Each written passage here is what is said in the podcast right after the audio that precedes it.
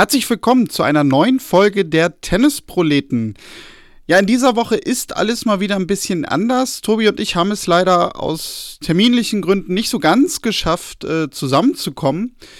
Ich bin nämlich eigentlich gar nicht da, denn Tobi hat gesagt, gut, dann nehme ich halt alleine auf. Jetzt wundert ihr euch sicherlich, dass ihr mich trotzdem hört. Ja, ich habe ja immer dann die Ehre, das Ganze nochmal ein bisschen zurechtzuschneiden und hochzuladen.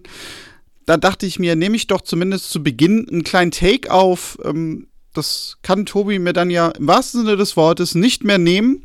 Ja, und so komme ich in dieser Folge zumindest ganz kurz vor. Tobi wird schwerpunktmäßig so ein bisschen auf Barcelona und Stuttgart natürlich schauen, auf Neues rund um Dominik Thiem. Und Tobi hat sich gedacht, Mensch, also so ganz alleine aufnehmen, das kann natürlich auch schnell ein bisschen monoton wirken.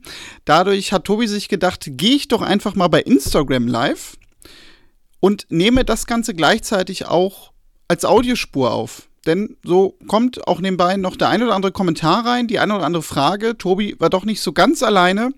Und was ich euch im Vorwege natürlich auch noch mitteilen möchte, ihr habt sicherlich schon mitbekommen, am Roten Baum gibt es in diesem Jahr wieder Damentennis zu sehen. Anfang Juli gibt es ein WTA-Turnier der 250er Kategorie, genau in der Woche vor dem Herrenturnier. Das ist die zweite Wimbledon-Woche. Ob es da Zuschauerinnen und Zuschauer geben wird. Wie das Ganze dann aussehen wird, da werden wir sicherlich zu gegebener Zeit noch drüber sprechen. Da wird sicherlich auch nach und nach von Turnierseite mehr Infos geben. Jetzt würde ich sagen, mache ich mich erstmal rar, denn ich bin wie gesagt gar nicht hier und wünsche euch viel Spaß in dieser Folge mit Tobi. Herzlich willkommen zu den Tennisproleten. Ihr seid Teil äh, der dieswöchigen Aufzeichnung äh, unseres Podcasts, denn der Papa ist aus dem Haus. Daniel ist äh, kurzfristig verhindert und wie das häufig so der Fall ist, wenn äh, Eltern aus dem Haus sind, darf das Kind machen, was es will. Insofern habe ich mir überlegt, ich probiere einfach mal was aus. Da ich mich nicht getraut habe, alleine aufzuzeichnen und gehe hier einfach bei Insta Live. Aber ihr seht, das Kind weiß noch nicht mal, wie der Fernseher angeht. Aber egal. Also, liebe Hörerinnen Hörer und Hörer draußen, das ist der dieswöchige Podcast der Tennisproleten. Diese Woche ohne Daniel, dafür mit Tobi und parallel dazu auf Insta.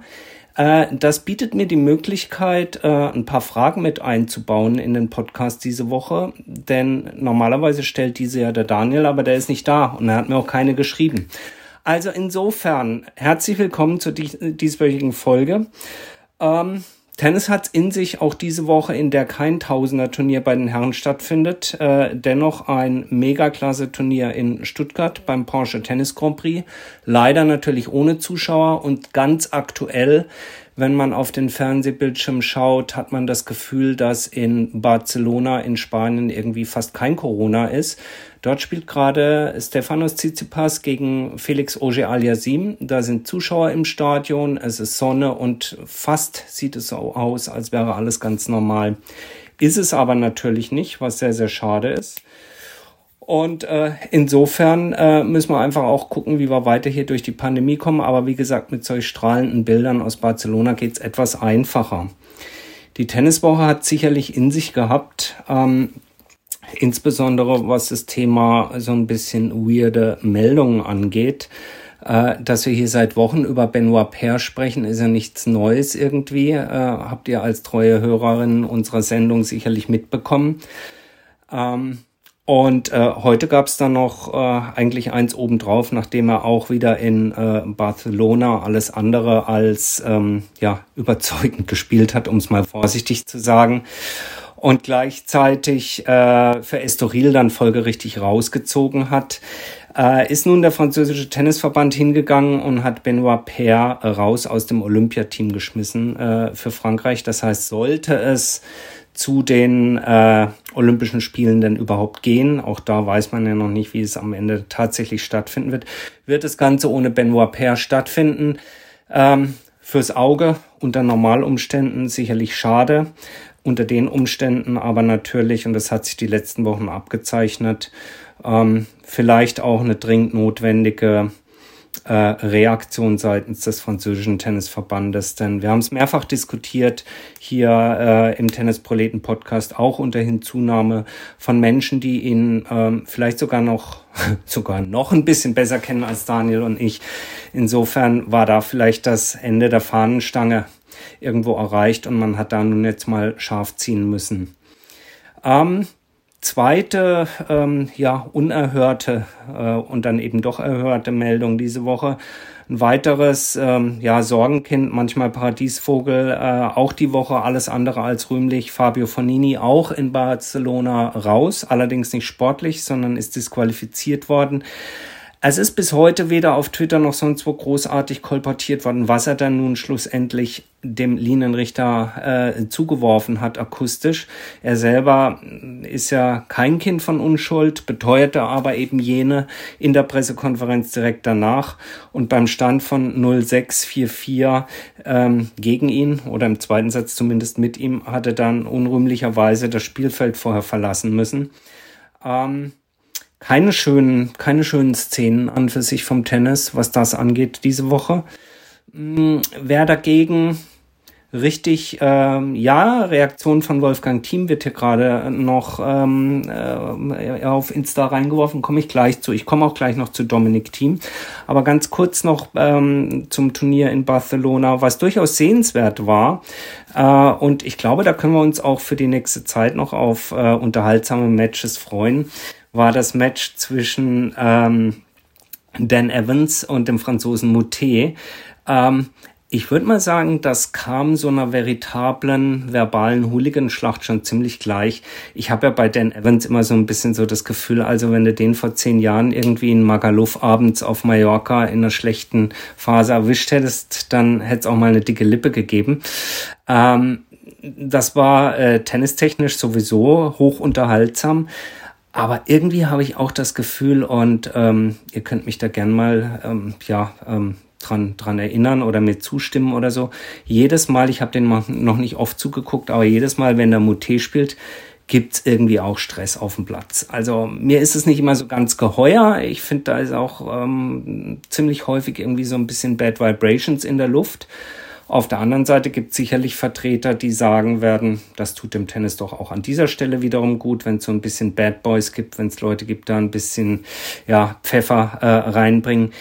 Äh, ich kann es schlussendlich und, und final nicht ganz beurteilen. Aber wenn man sich die Matches so anschaut und insbesondere diese Woche Evans gegen Moté, das war schon, äh, ja, großes Tennis, große Unterhaltung und insofern muss ich sagen, war das äh, ein guter Start für das Turnier. Ähm, was jetzt so in die heiße Phase geht, wir haben, wir nehmen auf am Freitag heute einen tollen, äh, wirklich tollen Viertelfinaltag, der ja übrigens sowieso, ich kann das hier immer nur wiederholt äh, sagen, wenn ihr mal live irgendwann nach Corona wieder auf ein Tennisturnier gehen möchtet, diese Freitage, diese Viertelfinaltage, die haben schon in sich. Also wenn die Leute immer sagen, Mann, ähm, Tennisturnier und ich möchte die alle mal sehen, also guckt mal, dass ihr euch ein Viertelfinalticket auf so einen Freitag auf dem Center Court zulegt. Da gibt's richtig was auf die Augen. Es gibt immer von Tag eins an auf die Augen, überhaupt keine Frage. Ähm, aber ich empfehle den Leuten immer, wenn sie am Anfang einer Woche hingehen, vielleicht nicht unbedingt auf den Center Court, denn wenn es nicht gerade den einen riesen Upset gibt, dann ist es doch, na, ich will nicht sagen langweilig, aber wenn ein Topgesetzter gegen einen Qualifikanten kommt, dann ist es so ein bisschen so, naja, da ist eher auf den Nebenplätzen die Musik. Aber der Freitag, muss ich jetzt sagen, immer über die letzten Jahre, Jahrzehnte eigentlich, ähm, der Freitag bei diesen Turnieren hat's in sich. Da sitzt ihr auf dem Center Court, da habt ihr vier Top-Viertelfinale nacheinander, heute auch wieder in Barcelona. Ja, hier schreibt auch gerade einer Tennis in Hilda auf Instagram, schreibt, Freitag ist der beste Tag, gebe ich dir recht. Naja, wobei mit diesen Superlativen, also ich finde auch immer so einen geschmeidigen Mittwoch oder Donnerstag, wenn noch viel los ist auf der Anlage und eben auch auf Platz zwei, drei und vier tolle Battles zu sehen sind, ist auch ein toller Tag. Ähm, aber äh, wie gesagt, gerade für die Leute, die vielleicht das erste Mal hingehen und sagen, ich möchte hier die Stars sehen, am Freitag ist einfach die Wahrscheinlichkeit groß, dass man Stars sieht und dass man zudem auch noch hochklassiges Tennis zu sehen bekommt. Ähm, zurück zum Tagesgeschehen. Ja, Stuttgart habe ich schon angesprochen. Ähm, sicherlich ein Sandplatzturnier der besonderen Art. Ähm, irgendwo ein Hallenturnier mit ein bisschen Sand auf dem Boden äh, und auch nicht eins zu eins vergleichbar zu den Turnieren, ähm, sei es nun Herren in Monte Carlo, äh, in Madrid, was für die Damen ansteht, in Rom. Aber nach wie vor Jahr für Jahr eines der ja, beliebtesten Turniere, insbesondere wenn man die Spielerinnen dort fragt, die ja ähm, immer gerne nach Stuttgart kommen. Gibt auch einen schicken Sportwagen zu gewinnen, so man denn das Turnier gewinnt. Äh, Deutsche diese Woche, ja, ähm, haben sich eher schwer getan. Ich fand an und für sich fast die Quali, ähm, will nicht sagen aufschlussreicher, aber interessanter äh, zu verfolgen mit Hinblick auf das deutsche Nachwuchstennis im wei äh, weiblichen Bereich, was da kommt. Dort gab es ja durchaus Achtungserfolge. Ähm, aber was eben dann ganz deutlich wird, ist ähm, die Tatsache, dass jetzt mit dem Ausscheiden oder mit dem Aufhören von Julia Görges mit dem sich abzeichnenden Ende der Karrieren von Andrea Petkovic und äh, Angelique Kerber eben hier ähm, ja langsam der Vorhang fällt, äh, zumindest mal vorerst im, im Spitzentennis.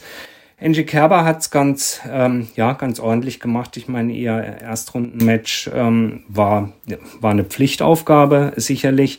Leider Gottes hat der Draw ja dann für sie vorgesehen, dass sie gleich im zweiten Spiel gegen ihre absolute Lieblingsgegnerin Svitolina ran musste. Ähm, den ersten Satz hat sie, fand ich, eigentlich sehr, sehr schön und, und, und ausgeglichen gestalten können. Und ähm, ja, noch mit ein bisschen Fortune hätte sie sich den Tiebreak ersparen können und so vielleicht den, den ersten Satz nach Hause tragen können. Es hat dann am Ende leider nicht gereicht und so ist es halt ein weiteres Mal, dass wir hier in eine, ja, in ein Finalwochenende gehen können, wo deutsche Spieler eben Mangel, Spielerinnen in dem Fall, sorry, Mangelware sind. Nichtsdestotrotz, ähm, schauen wir mal voller, ähm, schauen wir mal voller ähm, Vorfreude auf die weiteren Sandplatzturniere, die da kommen. Äh, nächste Woche München, Estoril und die Damen starten schon in Madrid. Und ähm, vor dem Hintergrund äh, muss man natürlich sagen, einer, der bisher ja komplett gefehlt hat auf der Sandplatztour, ist ähm, Dominik Thiem. Der hat Anfang der Woche, ja, ich glaube, es war sogar am Sonntag, letztes Wochenende, Anfang der Woche, ein bemerkenswertes ähm, Interview in der österreichischen Zeitung Der Standard gegeben, wo er hat ein bisschen äh, tiefer blicken lassen in seine, soll ich sagen, Seelenwelt. Äh, kurz zusammengefasst ähm, kann man sagen, dass neben seinen äh, körperlichen Malesen, die er davon getragen hat, äh, er hat diverse Probleme im Knie, was für ihn, äh, oder ja, im, im Knie, am Knie, mit dem Knie, äh, was ihn jetzt aber nicht so stark ähm, beeinträchtigt, beziehungsweise ihm jetzt nicht die Riesensorgenfalten auf die Stirn treibt. Interessanter fand ich, waren seine Äußerungen dazu, dass er nach seinem US Open Sieg scheinbar in eine Art, äh, wie er es ausdrückt, Loch gefallen ist, äh, ihm bewusst geworden ist, nach, dass nach diesem absoluten Höhepunkt äh, auf den er so viele Jahre hingearbeitet hat, er in ja so ein gewisses, ja ich sagte schon Loch gefallen ist. Ähm, und ähm, insofern sich auch solche, ja, fast schon existenziellen Fragen stellt, wie, naja, was gibt's denn noch im Leben, außer äh, nur diesem Ball hinterher zu jagen und eben diesem einen Ziel alles hinteranzustellen. Ähm, das ist äh, sicherlich nicht ungewöhnlich, dass, es, äh, dass man sich diese Fragen stellt. Das ist übrigens, wenn man Tennis äh, jetzt als Profession, als Beruf sieht, dann kennt das sicherlich der ein oder andere von euch auch, dass wenn man beruflich auf gewisse Höhepunkte zusteuert, die man nun vielleicht erreichen wollte, immer mal oder die einen besonders gereizt haben, dass es fast geradezu normal ist, dass man danach erstmal in der Grundspannung abflacht und ähm, sich sozusagen wieder neu motivieren muss. Und ich denke, das ist äh, eine, ja, vielleicht nach all den ähm, Prüfungen bis zum ersten Grand Slam-Titel eine der dicksten Prüfungen, die man gerade im Profisport äh, hinter sich bringen muss, die man bestehen muss, nämlich dieses sich ähm, aufraffen und auf zu neuen Höhen zu schwingen. Und gerade deswegen ist es wahrscheinlich auch so bemerkenswert, dass es eben Spieler und Spielerinnen immer wieder gibt, die mehrere solcher großen Erfolge hintereinander rein können. Wir tun es manchmal immer so ab, wenn wir sagen, ja, meine Güte, ja, ein Grand Slam Turnier, das muss doch jetzt mal drin sein. Aber wenn man sieht, wie lang und wie schwierig dieser Weg ist und wie schwierig er ist, das auch noch zu bestätigen und ein weiteres Mal einen draufzusetzen.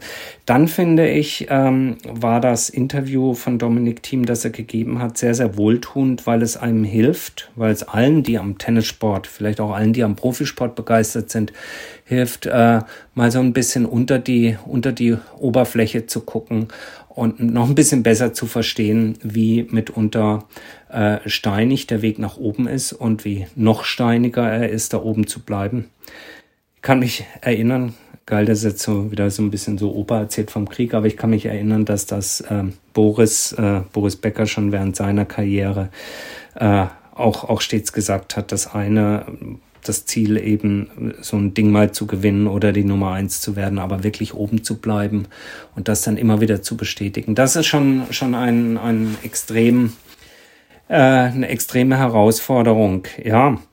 Ähm, Wolfgang-Team wurde noch genannt hier im, im, im Chat bei Insta. Ähm, Reaktion von Wolfgang Team. Ähm, ich glaube, Reaktion von Wolfgang Team. Da war mit war sicherlich gemeint, dass Dennis Nowak, äh, der ja auch unter Team, in dem Fall Team Senior, ähm, trainiert hat, sich entschieden hat, äh, zu Günter Bresnik zurückzugehen.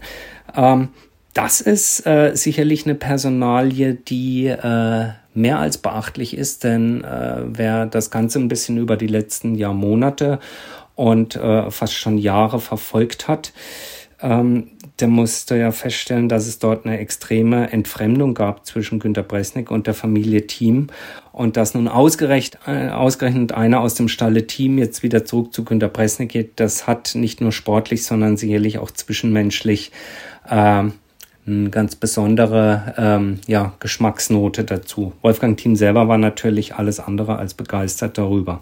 Kann man sich vorstellen, wird interessant sein, das Ganze zu verfolgen, so wie sowieso im Moment interessant sein wird zu verfolgen, was sich so in der ein oder anderen Trainer-Spieler Beziehung in den nächsten Wochen ergeben wird. Wir haben den großen Rückkehrer Toni Nadal, der ja seit Monte Carlo Felix Auger-Aliassime trainiert. Äh, in Monte Carlo war es noch eine relativ kurze Übung, denn dort ist er ja recht früh raus. Heute steht er im Viertelfinale gegen Stefanos Tsitsipas. Und ähm, insofern interessant wird das sicherlich zu sehen sein die nächsten Wochen, ähm, inwiefern Toni Nadal dort dem Spiel von Felix Auger-Aliassime den ja einen oder anderen Stempel aufdrücken kann. Was haben wir sonst noch? Ähm, Kerber raus, habe ich gesagt. Evans Team haben wir gesagt, genau. Ähm, ach so, ja, eine Sache noch, wo Daniel mal da ist. Also ich, äh, wo Daniel mal nicht da ist heute, muss ich sagen ich genieße es ja, dass endlich wieder Sandplatztennis ist und die ganzen äh, dicken Aufschläger weniger eine Rolle spielen. Endlich wieder lange Ballwechsel. Ich muss das mal ausnutzen, dass der Papa heute nicht mit in der Sendung dabei ist. Äh, keine Karlovic, keine Isner, äh, keine Opelka-Arien. Äh, den erlaube ich mir jetzt heute mal, mein lieber Daniel.